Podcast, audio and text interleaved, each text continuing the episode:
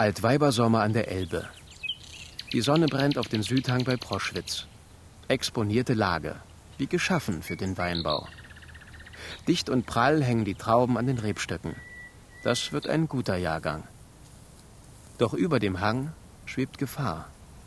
In Form einer Fliege. Angst macht mir hier diese Drosophila-Variante, ja, Drosophila Suzuki, ja, also eine, eine Kirschessigfliege aus Japan. Und die wurde jetzt schon in Baden und am Bodensee wurde die gesichtet. Und aus Italien wurde auch schon mal 90 Prozent, also fast Totalausfall, im Weinberg vermeldet durch dieses Tierchen.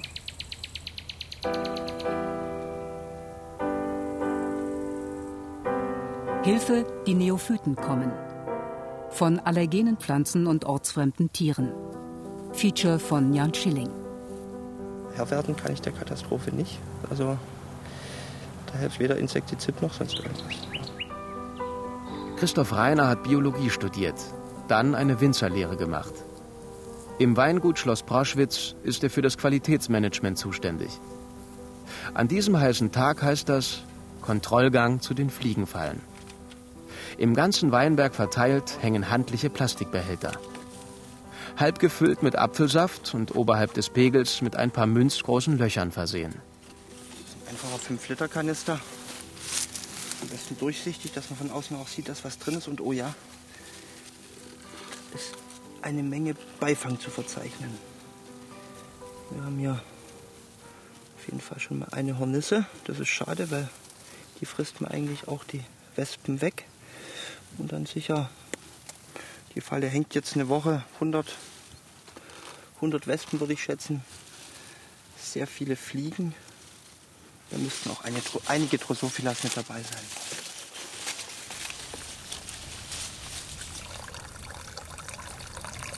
Rainer greift in den Weinstock, nimmt sich den Kanister und gießt den gelblichen Saft durch einen Kaffeefilter.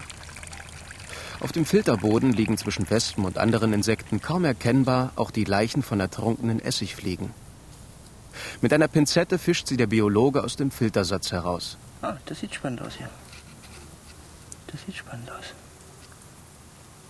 Das könnte tatsächlich eine sein. Die japanische Kirschessigfliege unterscheidet sich äußerlich kaum von der hiesigen Art. Allerdings hat das Männchen kleine schwarze Punkte auf den Flügeln. Das wäre jetzt ein ungewolltes historisches Ereignis. Die hat auf jeden Fall auf dem Vorderflügel eine Zeichnung. Jetzt äh, bin ich schon ein bisschen besorgter. Ist es die japanische oder die einheimische Fruchtfliege? Der Fund ist ein Fall fürs Mikroskop. Sorgfältig legt Christoph Reiner die Fliege in sein Brillenetui und macht sich auf den Weg ins hauseigene Labor des Broschwitzer Weinguts.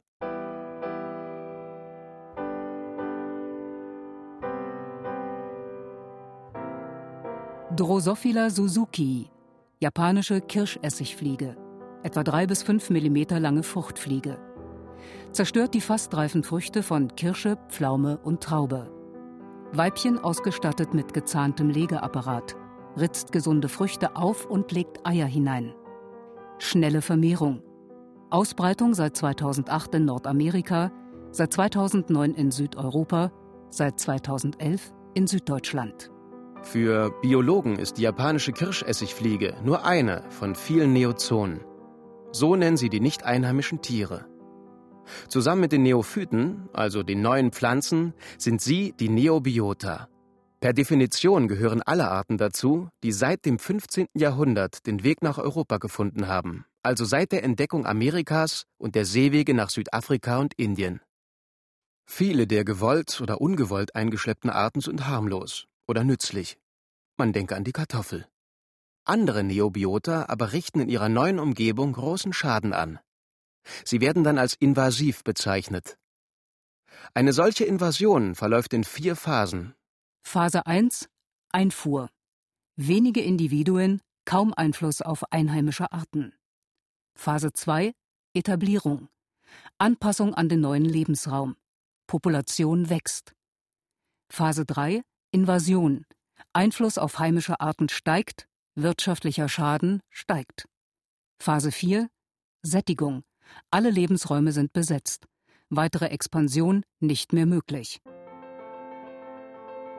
Im 19. Jahrhundert etwa befiel der Mehltau die europäischen Weinberge.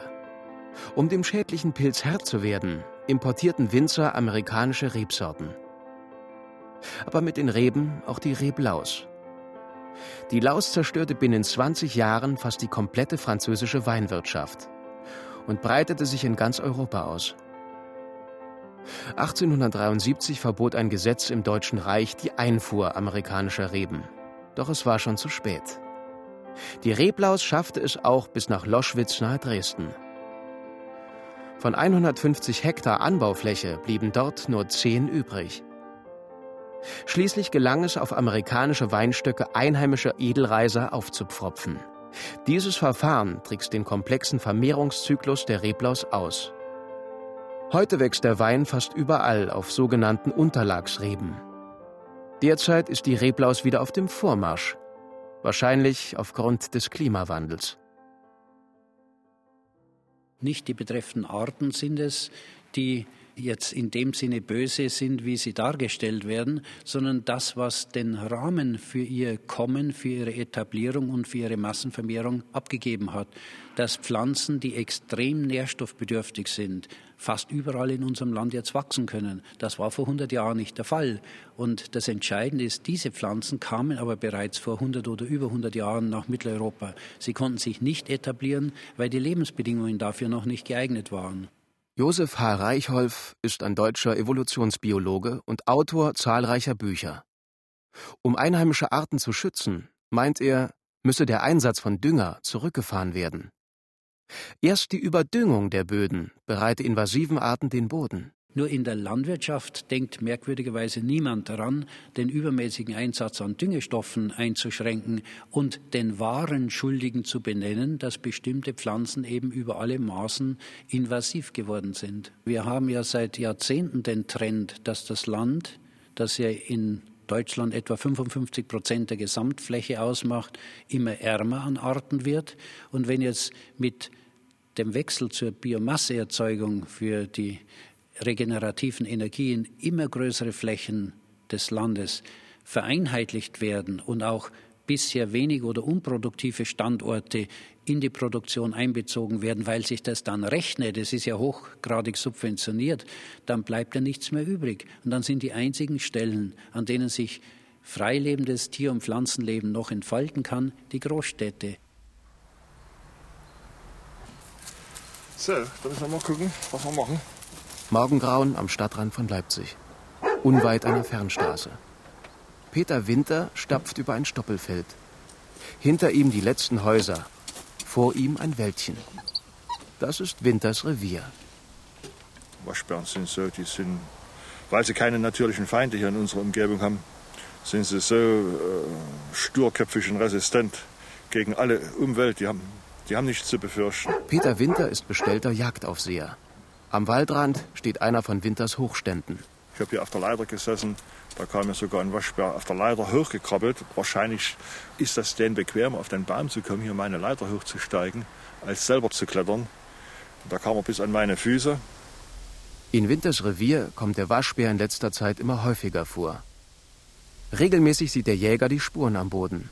Kleine, putzige Tatzen, fast wie von einer kleinen Hand. Direkt unter seinem Ansitz hat Winter eine Falle versteckt.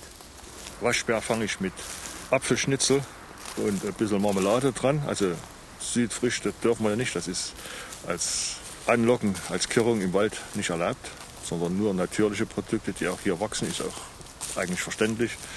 So, und, und dann geht er eigentlich ganz gut rein. Procyon lotor, Waschbär, Ordnung Raubtiere, Überfamilie Hundeartige. 40 bis 70 Zentimeter langer und 4 bis 9 Kilogramm schwerer Kleinbär mit langem buschigem Schwanz und markanter maskenartiger Gesichtszeichnung. Lebensraum gewässerreiche Laub- und Mischwälder, zunehmend auch urbane Gebiete. So schauen wir, ob die Falle. Winter schiebt eine künstliche Hand aus Ästen beiseite. Dahinter steht unter einem Brett versteckt eine Falle aus grünem Maschendraht. Das hat natürlich geklappt. Der Wechsel ist auch, wie gesagt, ständig begangen.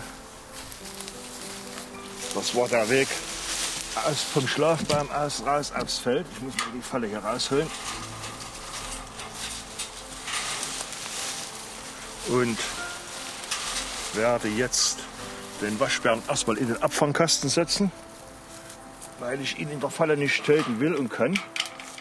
Auch der Waschbär ist kein heimisches Tier. Er ist ursprünglich Amerikaner und zählt damit in Europa zu den Neozonen. Mittlerweile ist er schon in vielen Gegenden Deutschlands etabliert. In Sachsen, zumal in Leipzig, wird er immer häufiger gesehen. Nach Europa kam der Waschbär, weil sein Pelz so beliebt war. Filmarchiv Österreich 1933.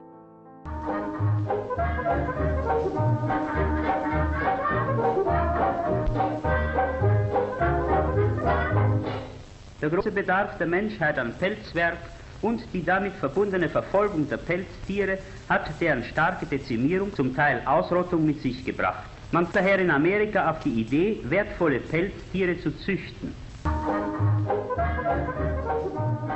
Und es dauerte nicht lange, da kopierten auch deutsche Züchter die Idee der Pelztierfarmen. Die Pelze aber genügten nicht den Qualitätsansprüchen. Besser waren Pelze freilebender Tiere. Und so begann am hessischen Edersee die Geschichte der Waschbären in Deutschland. Berlin, den 28. April 1934. Gemäß Paragraph 60 des Jagdgesetzes erteile ich die Genehmigung, dass im Forstamt Vöhl im Distrikt der Försterei Asel zwei Paare Waschbären ausgesetzt werden. Ich ersuche, die Tiere genau zu beobachten und mir nach Ablauf eines Jahres, zum 1. April 1935, Bericht zu erstatten, wie das Verhalten der ausgesetzten Tiere gewesen ist und ob irgendwelche forstwirtschaftlichen oder sonstige wirtschaftliche Schäden durch die ausgesetzten Waschbären entstanden sind. Der Landesforstmeister. Seitdem vermehren sich die Waschbären rasant. Ironie der Geschichte, 1954 gibt Hessen als erstes Bundesland den einst geliebten Bären zum Abschuss frei. Im Jahr 2001 werden in Deutschland knapp 10.000 Waschbären erlegt. Zehn Jahre später sind es schon 70.000. Am Stadtrand von Leipzig hat Peter Winter allein in dieser Woche schon vier Waschbären geschossen. Ein paar verschraubte Holzlatten, mit Kaninchendraht umhüllt, das ist der Abfangkasten. Nach anfänglichem Zögern geht der Waschbär aus der Falle in den Kasten. So, machen wir den Waschbären jetzt, dass er, dass er seine Ruhe hat.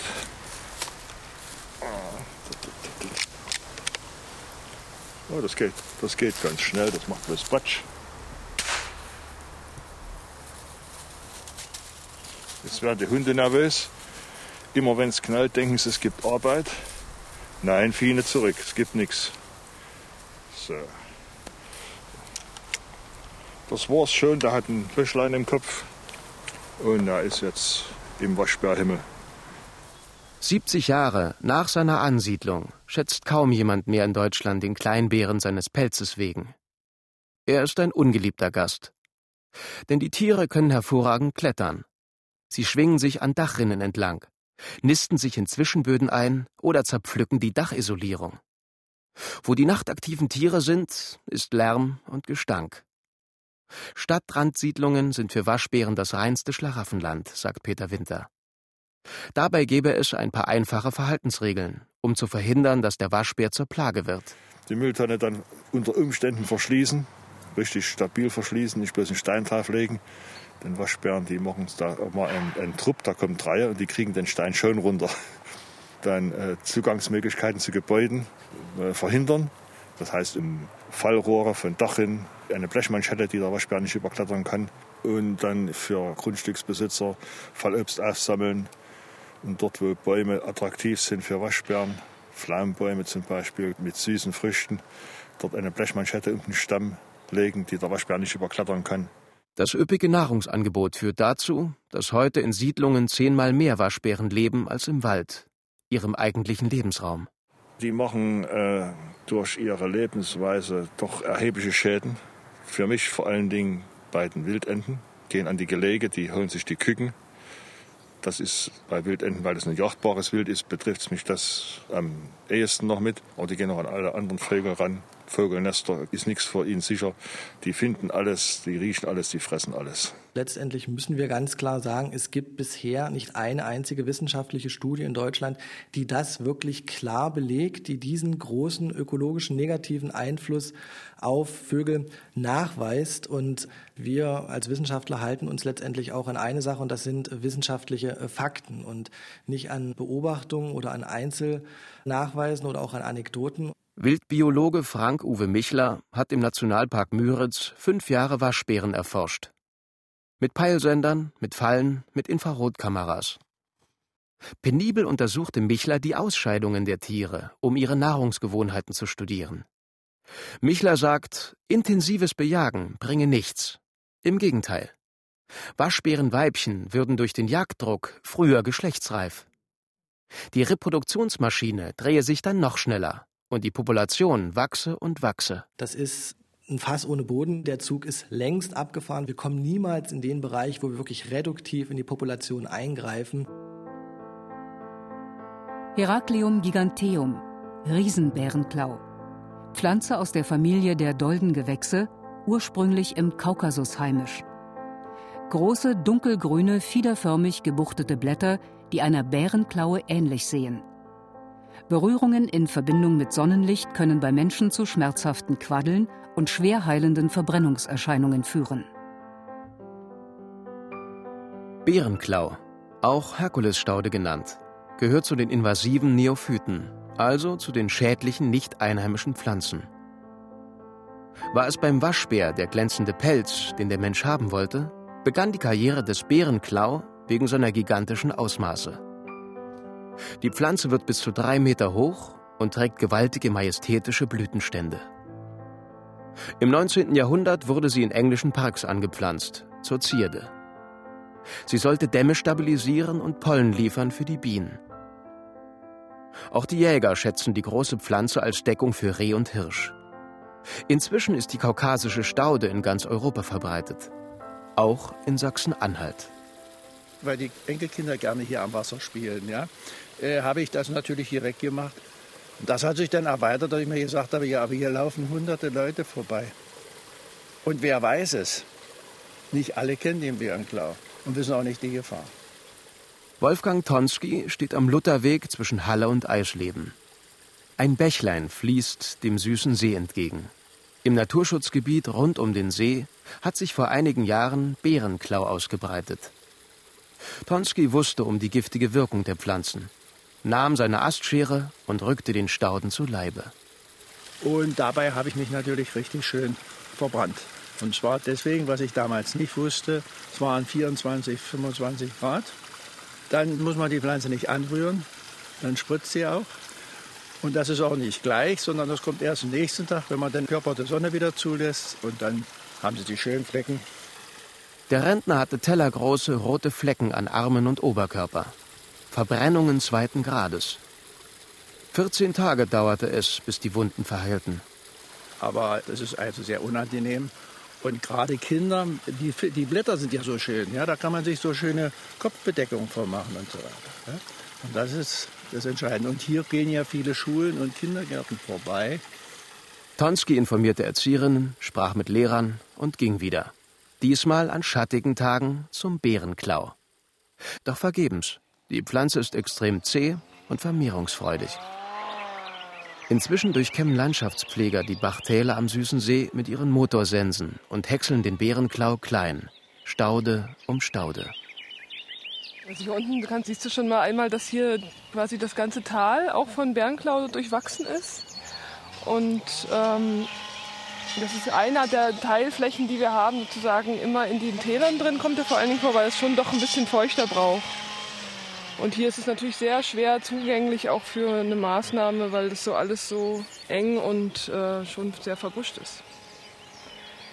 Und da weiß ich nicht genau, ob wir das schaffen werden, den hier wirklich richtig rauszukriegen. Die Biologin Katrin Schneider arbeitet für das Unabhängige Institut für Umweltfragen in Halle und leitet ein Projekt zur Beobachtung und Bekämpfung invasiver Pflanzen.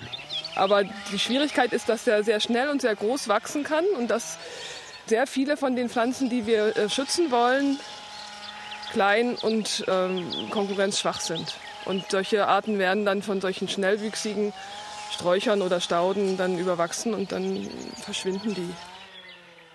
Die Biologin führt zu einer Streuobstwiese, auf der alte knorrige Apfelbäume stehen. Noch vor wenigen Wochen waren sie kaum zu sehen. Der Bärenklau stand Meter hoch. Normalerweise wachsen im Halbschatten der Bäume so seltene Pflänzchen wie die zottige Fahnenwicke oder die stumpfspelzige Quecke. Nun aber schießen hier schon wieder hunderte kleine grüne Triebe aus dem Boden. Die Grundblätter der Herkulesstaude. Und was jetzt angefangen wurde, müssen eigentlich alle diese Grundblätter, die man jetzt hier wieder treiben sieht, müssen sozusagen abgegangen werden und überall muss versucht werden, die Pfahlwurzel abzustechen. Da muss zumindest das obere Drittel aus dem Boden genommen werden, weil von da aus kann sich die Pflanze sonst immer wieder erneuern.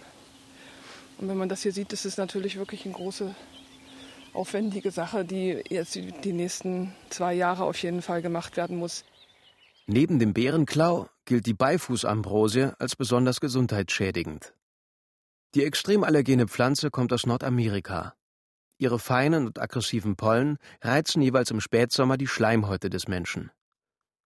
Im schlimmsten Fall kann Ambrosia Asthma auslösen. Man geht davon aus, dass ein Fünftel aller Allergien in den Vereinigten Staaten durch Ambrosia verursacht wird. Eine Studie des Bundesumweltamtes beziffert die Gesundheitskosten der invasiven Pflanze für Deutschland auf etwa 30 Millionen Euro im Jahr. Die EU-Kommission geht für alle invasiven Arten von 10 bis 12 Milliarden Euro jährlich aus. Kein Wunder also, dass invasive Arten längst auch die internationale Politik beschäftigen. 1992 wurde die erste Biodiversitätskonvention in Rio de Janeiro verabschiedet. Bis heute haben 193 Länder die Konvention unterzeichnet. Zwei der globalen Ziele einheimische Arten schützen und invasive Arten bekämpfen. Konkrete Ergebnisse gebe es aber kaum, kritisiert der Münchner Zoologe Josef H. Reichholf. Wir müssen einfach konstatieren, der großen Politik ist die Biodiversität ziemlich gleichgültig. Es ist den Naturschützern nicht gelungen, den Wert, die Bedeutung der Biodiversität in entsprechend breite Schichten der Bevölkerung zu übertragen. Wir, die wir uns das leisten könnten, tun am wenigsten für die Erhaltung der Biodiversität. Dass das Land grün ist, ist ein optischer Eindruck, aber hinter dem steht nichts weiter als eine Farbe.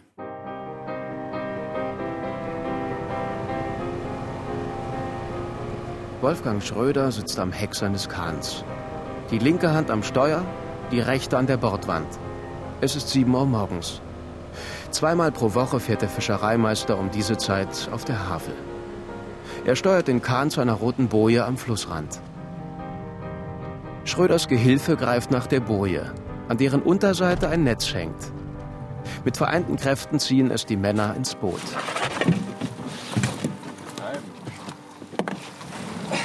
Wir versuchen hier Wollernkrabben zu fangen in unseren Aalrolsen. Die werden hintereinander gebunden, immer so eine Doppelrolsen. Und da hat man eben hauptsächlich Krabben und Aale drin. Schröder ist in vierter Generation Fischer in Havelberg. Seine Vorfahren fingen noch überwiegend Aale. Nur ab und zu eine Wollhandkrabbe als Beifang. Inzwischen ist es umgekehrt. Aale sind der Beifang und Krabben der Hauptfang. Schröder nimmt sich die Reuse, öffnet sie am Ende und schüttet den Inhalt in einen großen Bottich auf seinem Kahn. Rund 30 handflächengroße Krabben krabbeln übereinander. Grün glänzend, mit langen Scheren und pelzigen Pflaumen. Ihm verdankt die Wollhandkrabbe ihren Namen. So, wieder zu sehen ist, die Wollis überall, ja. In jedem Fluss hier. Seit über 100 Jahren, 120 Jahren ungefähr. Gibt die hier in der Havel und in der Elbe. Waren schon mal so viele, dass es eine echte Plage war. Schröders Ahnen haben einiges versucht, der Plage Herr zu werden. Sie kochten Seife aus den Krabben, zerrieben sie zu Fischmehl und doch. In manchen Jahren waren es so viele, dass die Straße am Fluss nur so wimmelte und ganze Häuserwände bedeckt waren von den pelzigen Tieren. Die Wollhandkrabbe veränderte die Fischerei in Havelberg. Man braucht anderes Reusenmaterial. Die Fische werden angefressen in den Reusen. Und die fressen natürlich auch den Fischleichen und sowas. An guten Tagen fischt Schröder bis zu 300 Kilo Krabben. Fünf bis acht Euro zahlen Händler je Kilo. Am Ende landen die Tiere in der Fischsoße, die man an jedem Asia-Imbiss kaufen kann. Die Kleinen essen die Vietnamesen gerne und die Großen die Chinesen. Ursprünglich stammt die Wollhandkrabbe aus Asien. Um 1900 wanderte sie nach Europa ein. Wissenschaftler vermuten, dass sie als blinder Passagier mit dem Ballastwasser von Handelsschiffen aus China kam. Von Hamburg zog sie die Elbe hoch bis ins Havelland. Wollhandkrabbe. Eriochea sinensis. Nachtaktive chinesische Süßwasserkrabbe. Fast quadratischer Rückenpanzer mit etwa 7 cm Länge.